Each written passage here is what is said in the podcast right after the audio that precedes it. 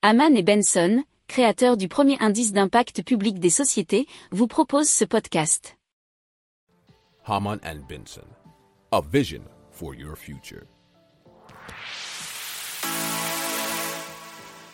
Le journal des stratèges. Et donc l'Inde va produire 5 millions de tonnes d'hydrogène vert d'ici 2030.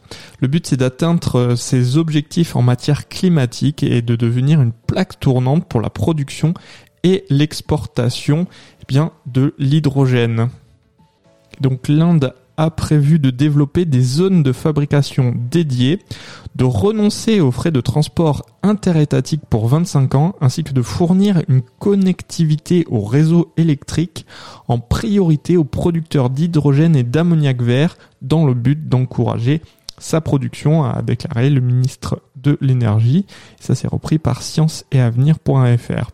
Alors l'Inde prévoit aussi un plan fédéral pour investir dans les électrolyseurs car elle souhaite rendre obligatoire l'utilisation de l'hydrogène vert pour les raffineries et les usines d'engrais.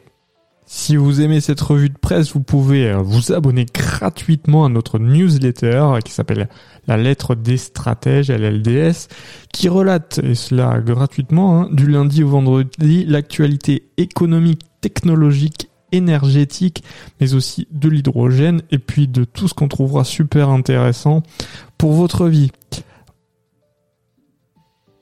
Pour approfondir ces sujets, abonnez-vous à la newsletter de Haman et Benson, et écoutez nos autres podcasts, que vous retrouverez dans les notes de l'émission ou sur notre site internet.